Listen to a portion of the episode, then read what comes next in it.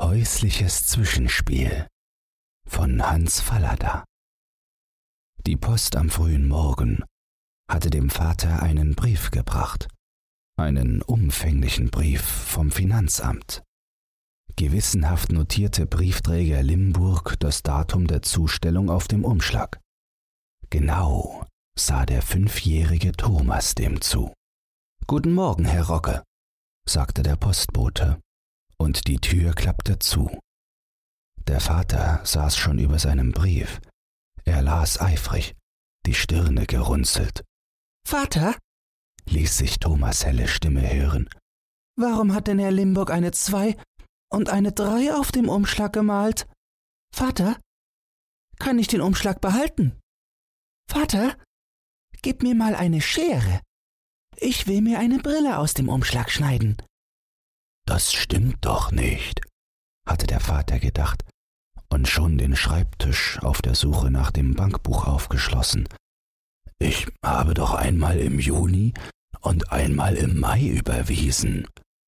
Aber nun riss die Kette ab. Gib mir sofort den Umschlag her, Tom. Wie kannst du mir den denn fortnehmen? Ich brauche ihn doch noch. Wozu brauchst du denn den Umschlag noch? Ollen, dreckigen Umschlag. Und Thomas retirierte gegen die Tür. Tom, den Umschlag, rief der Vater streng. Aber woraus soll ich mir denn eine Brille machen? fragte Thomas kläglich und öffnete vorsichtshalber die Tür zum Esszimmer. Es ist nicht mal eine Marke drauf. Hör mal zu, sagte der Vater überredend und sah sehnsüchtig nach dem Brief auf dem Schreibtisch, der sofort beantwortet, richtig gestellt, zurückgewiesen werden musste. Du hast doch gesehen, wie Onkel Limburg was auf den Brief geschrieben hat. Keine Antwort, muffiges Schweigen. Der Vater überging das vorsichtig. Er musste raschestens an seinen Brief. Das muss Vater aufheben, was Onkel Limburg geschrieben hat.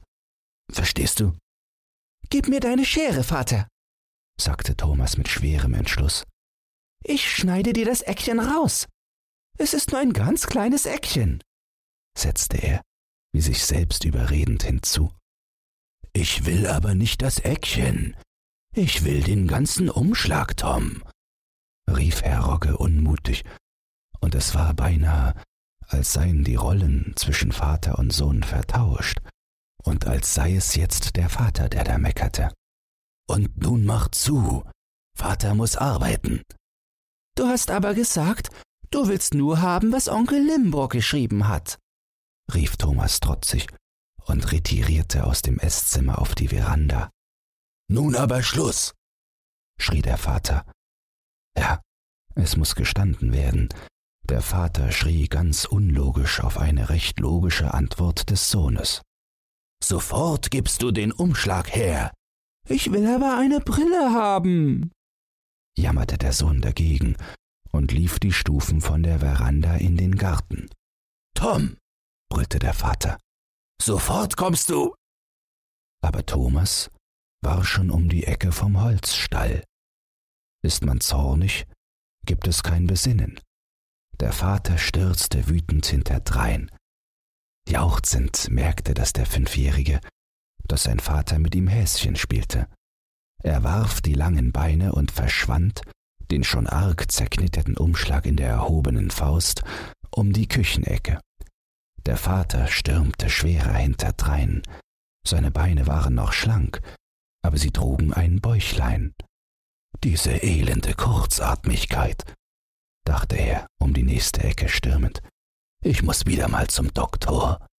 Dieser ungezogene Bengel aber es kam mir nicht mehr vom Herzen, der Zorn war verflogen, durch den morgenfrischen, sonnenblitzenden Garten.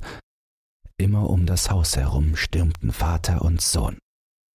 Vom Küchenfenster beobachteten Katie, Easy und die Frau Dete den Umlauf mit Staunen. Was ist denn jetzt los? rief die Frau. Stürmend keuchte der Vater. Umschlag. Gemaust. Helfen. Tom. Aber Tom war schon an den Mistbeetfenstern vorbei zum Stall gerannt und verschwunden. Als der Vater in den Stall kam, sah sich das heller Pferdchen nach ihm um. Die Eri-Kuh mute leise und mahnend nach Wasser, die drei Schweine grunzten übersatt in ihrer Box, aber kein Tom. Herr Rogge sah hinter die Futterkiste, in die Ecke mit dem Pferdegeschirr. Er rief drei oder viermal Tom. Natürlich ohne Ergebnis. So gab er denn der Kuh erst einmal Wasser, und da der Schimmel sich so hatte, dem auch. Über dem Warten, dass der Stalleimer ausgesoffen war, beruhigte sich sein außer Rand und Band geratener Atem, und Herr Rogge dachte, mich könnte das Datum der Zustellung, also den heutigen Tag, eigentlich auch auf dem Brief notieren. Ich brauche den Umschlag gar nicht.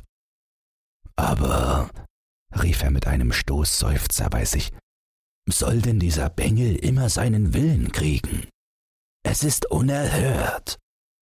Er öffnete nachdenklich den Deckel von der Futterkiste und sagte zu dem eintretenden Fütterer Schulz, ist das alles Sojaschrot, was wir noch haben? Dann muss ich ja gleich was bestellen. Übrigens, haben Sie den Tom gesehen?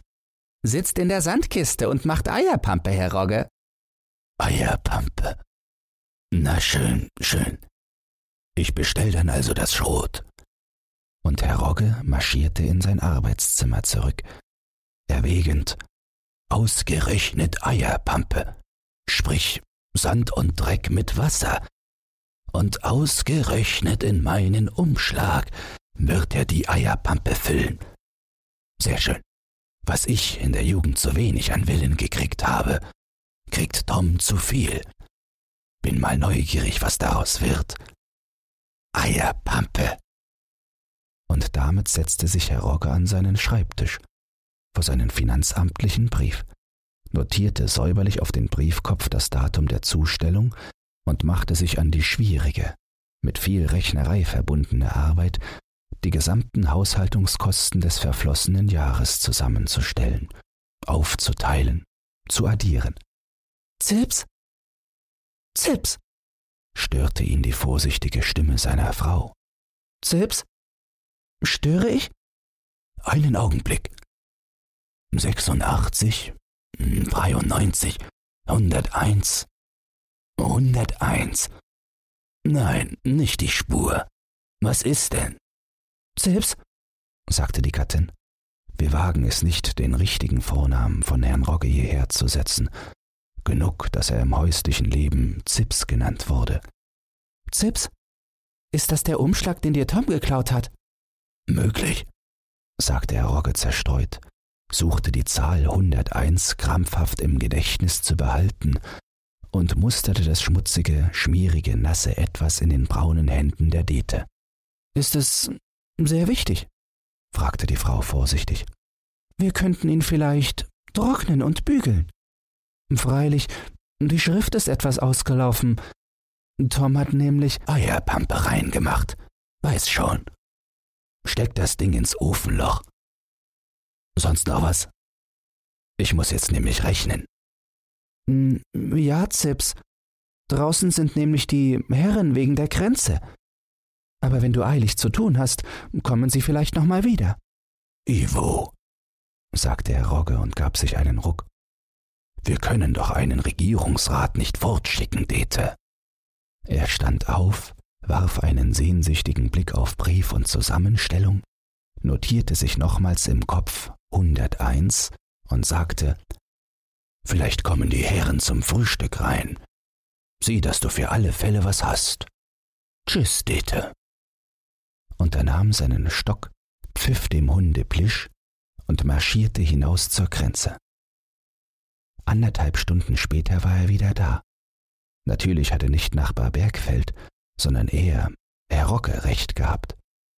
Der Steinwall an der Grenze mit den Pflaumenbäumen gehörte noch den Rogges. Jeder, der eine Karte lesen konnte, musste das sofort sehen. Naja, naja, also gut. War auch das erledigt und in Ordnung. Herr Rogge pfiff vergnügt vor sich hin und zündete sich eine Zigarre an. Nicht erledigt und in Ordnung war hingegen noch die Sache mit dem Finanzamt. Nun, bis zum Mittagessen war noch gute Zeit, ran an den Kram. Aus der Küche ertönte freundliches Töpfegeklapper. Herr Rogge fand in seinem Geist frisch und unversehrt die Zahl 101 vor, erinnerte sich aber nicht mehr der Spalte, auf die sich diese Zahl bezog, und fing von neuem an zu rechnen. Wenig später wurde er sich bewusst, dass er nicht mehr rechnete, sondern auf einen Dialog in der Küche lauschte, auf einen Dialog zwischen seinem Sohn Thomas und seiner Haustochter Katie. Die helle Stimme des Jungen klang so verbockt streitsüchtig weinerlich wie nur möglich, und auch Katies Stimme war eine rechte Portion Ärger beigemengt. Tom, lass das. Katie, gib es mir wieder. Gib es mir wieder. Du sollst mich nicht hauen, Tom. Aber ich will es wieder haben. Es ist doch nicht mehr da, Tom. Mach es wieder da. Katie! Das kann ich doch nicht, Tom. Geh jetzt aus der Küche, ich muss arbeiten. Erst gib es mir wieder. Lass jetzt das Hauen sein, Tom. Sonst Mutti hat es mir gegeben. Ich will es wieder haben. Mit einem Ruck erhob sich Herr Rogge. Der quenglige, nicht nachlassende Ton seines Sohnes hatte etwas vom Bohrer des Zahnarztes. Es war ihm nicht zu widerstehen. Aus mancherlei Erfahrungen wusste zwar Herr Rogge, dass es besser sei, den Sohn seine Streitigkeiten allein ausfechten zu lassen, trotzdem ging er durch das Esszimmer in die Küche. Was ist denn hier wieder los? fragte er. Thomas stand am Küchentisch und sah mit dem mürrischsten, zänkischsten Gesicht auf die große Haustochter Katie, die ihn nicht eben billigend betrachtete. Nun, was ist Thomas? fragte der Vater noch einmal aufmunternd. Aber Thomas wollte nicht antworten. Er sah verdrossen seinen blaugrauen gestrickten Pullover an. Dann muss ich Katie fragen. Katie, erzähl es mir, sagte der Vater mahnend. Olle Katie, olle Easy, sagte der Sohn grollend und schwieg wieder. Gar nicht so oll, sagte der Vater lächelnd und wandte sich an die sechzehnjährige. Nun, Katie, erzähl du. Katie berichtete, dass die Mutter einen Pudding gekocht und den Topf dem Thomas zum Auslecken gegeben habe. Aber der Thomas habe den Pudding gewollt und nicht den Schlecktopf, und als er den Pudding nicht bekam, habe er auch den Schlecktopf nicht gewollt. Da hätten sie und Easy sich jede einen Löffel voll aus dem Topf zusammengekratzt. Es sei aber noch genug darin. Und jetzt verlangte der Tom, dass sie das doch schon Gegessene wieder in den Topf täten, denn es sei sein. Der Vater sah Katie an, dann den Topf, dann den Sohn. Nimm Topf und Löffel, Thomas, sagte er. Es ist noch sehr viel guter Pudding drin. Erst soll Katie meines wieder reintun, sagte der Sohn beharrlich. Du willst nicht? fragte der Vater. Erst soll. Der Vater nahm den Sohn am Ohr. Tom hielt mäuschenstill. Er führte den Sohn am Ohr durch Esszimmer und Veranda in den Garten. Hier, mein Sohn, spiele und komme nicht wieder ins Haus, ehe du nicht anderer Stimmung bist. Thomas stand still, das Gesicht etwas gerötet. Der Vater machte noch einen kleinen zärtlichen Schlusszupf am Ohr und stieg die Verandatreppe hinauf. Im Augenblick, da er dem Sohn den Rücken kehrte, brach dieser in ein ebenso plötzliches wie fürchterliches Wutgebrüll aus. Das war nicht der Schmerz wegen des gekniffenen Ohrs, das war nicht das Leid um den versäumten Pudding, das war Protest gegen die rohe Gewalt der Großen, Empörung, Rebellentum. Der Vater ging in sein Zimmer zurück. Das Geheul klang ferne. Er lächelte stumm vor sich hin. Prachtvoll, wie die junge Kreatur sich aufbäumte. Das hätte er, Herr Rogge, mal mit seinem Vater versuchen sollen.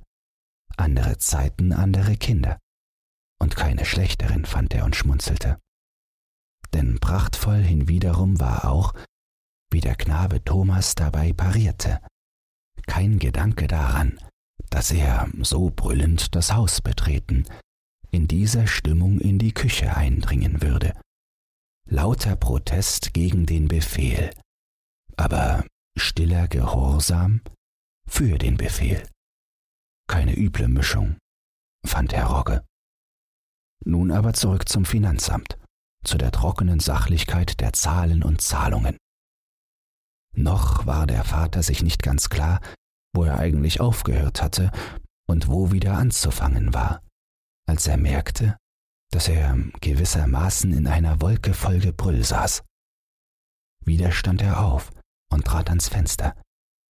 Jawohl, direkt unter seinem Fenster, gerade unter der großen Blautanne, hatte sein Sohn die Wache bezogen und brüllte herausfordernd das väterliche Fenster an.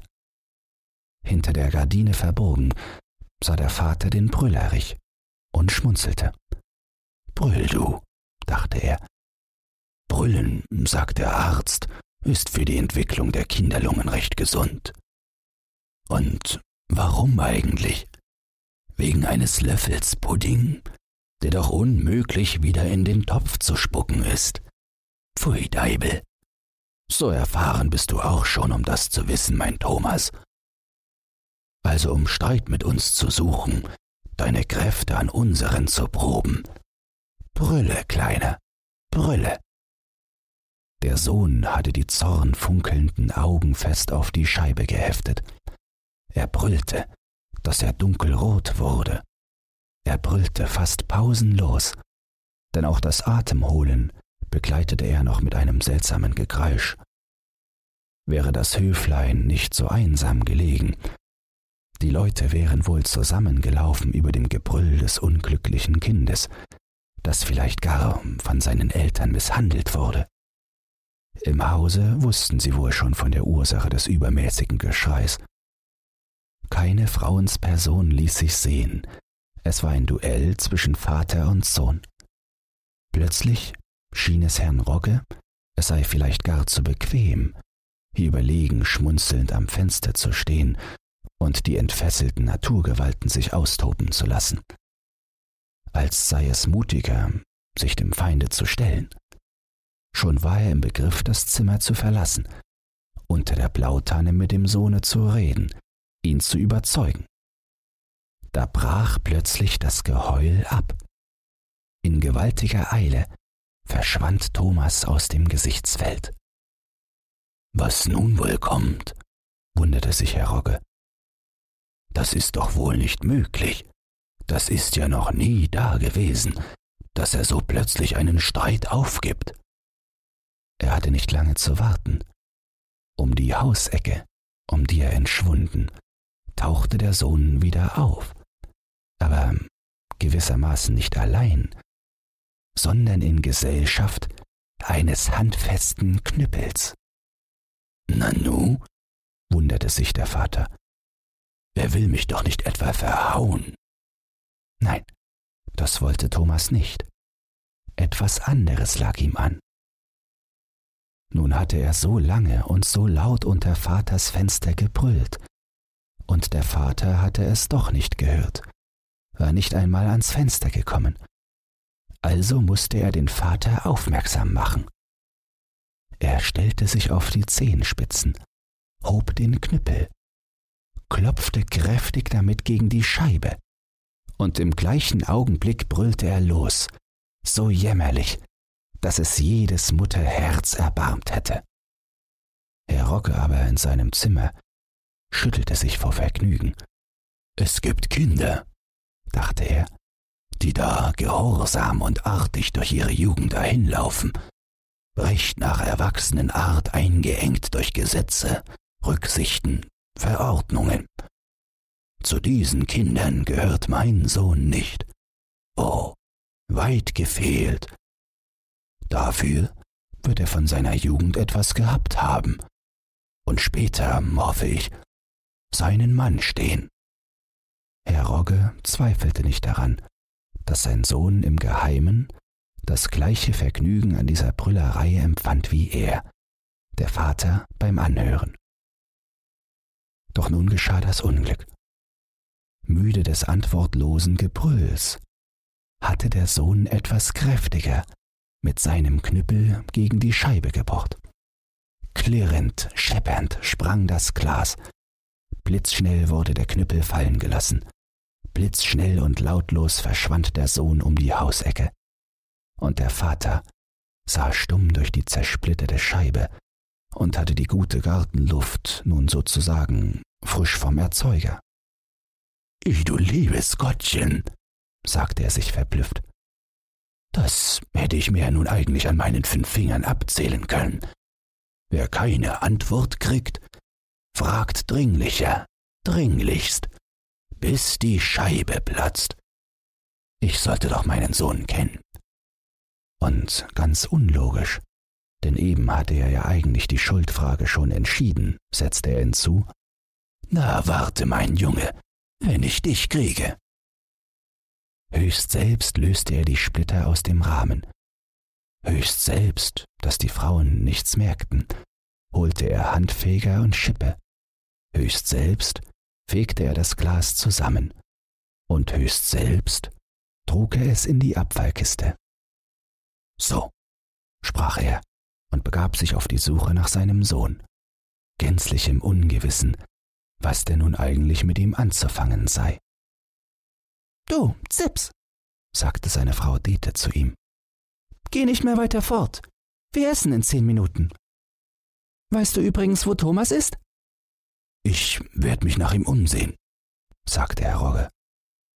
Was hat er denn so gebrüllt? Immer noch wegen des Puddings? Und dann klirrte doch etwas. Ja, ja, seufzte Herr Rogge schuldbewusst. Ich bin dann in zehn Minuten mit dem Jungen da. Herr Rogge ging um das Haus. Herr Rogge sah in Stall und Scheune. Herr Rogge ging in den Garten. Er sah hinter Stangenbohnen, Spargelkraut, Himbeeren nach. Herr Rogge ging zum Holzschuppen und sah hinein. Leise rief er Tom? Herr Rogge ging dann hinter das Haus auf eine kleine Anhöhe und später auf die Felder. Still im Sonnenschein lag das Land. Leise bewegten im leichten West die Seekante entlang Weiden und Ellern ihre Zweige. Aber kein Tom ließ sich blicken. Herr Rogge schaute auch in die Hundehütte hinein. Es ist gut, Oller Blisch. Hier ist Tom also auch nicht. Gerade kamen die Leute von der Mittagspause aus dem Dorf zurück. Hören Sie mal, Schulz. Und ihr anderen. Habt ihr Tom vielleicht im Dorf gesehen? Nee, Herr Rogge. Ach, Liebrecht, seien Sie so gut. Setzen Sie sich mal auf Ihr Rad und fragen Sie von Haus zu Haus, ob Tom nicht da ist. Und mit einem schweren Seufzer Seit einer Viertelstunde ist er spurlos verschwunden. Natürlich sagte einer, er wird doch nicht ans Wasser gegangen sein. Nein, nein, sagte Herr Rogge hastig. Tom ist vorsichtig. Er weiß, wie tief der See ist. Gehen Sie nur ruhig an Ihre Arbeit. Und wenn Sie Tom zufällig sehen, schicken Sie ihn ins Haus. Herr Rogge ging nicht an den See. Herr Rogge ging ins Haus. Er ging von Zimmer zu Zimmer, sorgfältig die Frauen, denen er hätte Auskunft geben müssen, meidend. Vor jedem Bett machte er, ein klein wenig ächzend, eine Kniebeuge und sah hinunter. Im Kinderzimmer lagen verstreut Spielsachen. Der Ordnungssinn des Vaters erwachte. Er nahm Stück für Stück und legte es in sein Fach. Aha, sagte er sich, hier findet sich der Abreißblock wieder der von meinem Schreibtisch verschwunden ist. Und da ist der Rotstift. Ich muss doch mal gründlich ausmisten. Dabei überraschte ihn Frau Dete. Hier bist du. Und die Suppe wird kalt. Wo ist denn Tom? Den suche ich ja gerade, sagte Herr Rogge kläglich, Abreißblock und Rotstift in der Hand. Und dann gestand er, nach kurzem Zögern die Geschichte von der eingeschlagenen Fensterscheibe und dem darauf erfolgten spurlosen Verschwinden des Sohnes. Aber Zips, sagte die Gattin nur, und als sie sein Gesicht sah, na nun mach dir bloß keine schlimmen Gedanken. Ich sehe es dir ja an. Du denkst schon wieder an den See. Es wird schon nicht so schlimm sein. Jetzt werden wir ihn suchen, und wir werden ihn gleich haben. Schon suchten sie. Und wie man es merkte, dass sie suchten. Haus, Hof und Garten hallten wieder von ihrem Tom-Tom-Geschrei. Frau Rogge mobilisierte auch die Männer. Alle guckten in alle Winkel. Alle riefen an allen Ecken. Und nun kam Liebrecht auch noch mit seinem Rat aus dem Dorf zurück und brachte die Kunde, dort sei der Tom auch nicht. Überall suchen sie ihn, dachte Herr Rogge sehr betrübt. Nur am Wasser nicht. Sie haben ja auch ganz recht. Am Wasser ist gar nichts zu suchen. 24 Meter ist der See tief und das Ufer fällt bergessteil ab. Herr Rogge ging an das Seeufer. Er stellte sich auf seinen kleinen Landungssteg. Neben ihm schaukelte das Motorbootchen. Er sah auf das Wasser hinaus, blitzend und flimmernd. Nur sanft aufgeraut vom leichten West lag der See in der Mittagssonne. Friedliches Bild. Und doch wurde dem armen Herrn Rogge über all dem Frieden immer friedloser zumute. Er musste wegsehen, dann weggehen. Unter den Uferweiden lag umgestürzt, sorglich auf Blöcke gelegt, der große Holzkahn, den sie nur im Winter zum Holzfahren gebrauchten. Auf ihn setzte sich langsam Herr Rogge, ließ die Beine baumeln und sah drüber in den blühenden Garten. Vom Haus her kam eine neue Welle von Tom-Tom-Geschrei. Och, ich hätte doch nicht so nah am Wasser kaufen sollen, dachte der bekümmerte Vater, wenn auch wirklich nichts passiert ist. Die Sorge hat man doch immer. Tom! Tom! Mittagessen! Tom! riefen sie. Hände waschen, Tom! riefen sie. Es ziebte an Herrn Rogges Bein. Er zog gedankenvoll das Bein hoch. Ist es nicht die Sorge? Ist es eine andere? überlegte er. Seinen Sorgen entläuft keiner und will es auch gar nicht. Jetzt ziebte es kräftig am anderen Bein. Tom, es gibt Pudding, rief Frau Dete verführerisch von der Verandatreppe. Zum Donnerwetter, was kneift denn da? rief Herr Rogge unmutig und sah gerade noch etwas Weißes unter dem Boot entschwinden. Wie ein Blitz war er vom Kahn und sah unter ihn. Da saß sein kleiner Sohn, zusammengekauert, teerig, strahlend unter dem Boot und lächelte ihn an. Es verschlug dem Vater den Atem. Thomas, sagte er dann, und Freude und Zorn stritten sich um sein Herz. Thomas, was tust du hier? Psst, Vater, machte Thomas geheimnisvoll. Komm, kriech schnell runter zu mir. Dann rufen sie auch nach dir. Es ist so schön, wie sie rufen. Und er strahlte. Thomas, fing der Vater an und wollte eine lange, eindringliche Rede halten von der zerbrochenen Fensterscheibe. Nein, von dem verschmähten Puddingrest an bis zu der Angst und Sorge, die sein Verschwinden seinen Angehörigen seit einer halben Stunde bereitet. Aber er brach ab. Es hatte doch keinen Zweck. Komm Mittagessen, Tom, sagte er und zog den Sohn unter dem Boot hervor. Och, Vati, schmollte Tom. Immer wenn es Spaß macht, soll ich es nicht. Tja, Thomas, sagte Herr Rogge und schritt nun schon, den Sohn an der Hand aus dem Weidenschatten in die Sonne, und den aufatmen strahlenden Gesichtern von Dete, Keti, Isi, Schulz, Liebrecht und anderen entgegen. Das kommt daher, weil ich schon alt und dumm wollte er sagen, aber es widerstrebte ihm doch, und weise geworden bin. Vater, sagte Tom mit einem tiefen Aufatmen, ich will nie alt und weise werden. Nie. Keine Angst, mein Sohn, dachte der Vater, und heute, gleich nach dem Essen, mache ich aber den Brief ans Finanzamt fertig, wenn mir nichts dazwischen kommt. Wenn dir dieses Hörbuch gefallen hat, dann teile es oder lass eine Podcast-Bewertung da. Zudem hast du die Möglichkeit, unter den Shownotes bei Spotify anhand von Umfragen und Kommentaren mitzubestimmen, wohin es mit diesem Podcast gehen soll. Du hast Lob, Kritik oder einen Textwunsch, dann lass es mich wissen. Doch nun viel Spaß beim nächsten Hörbuch und eine geruhsame Nacht.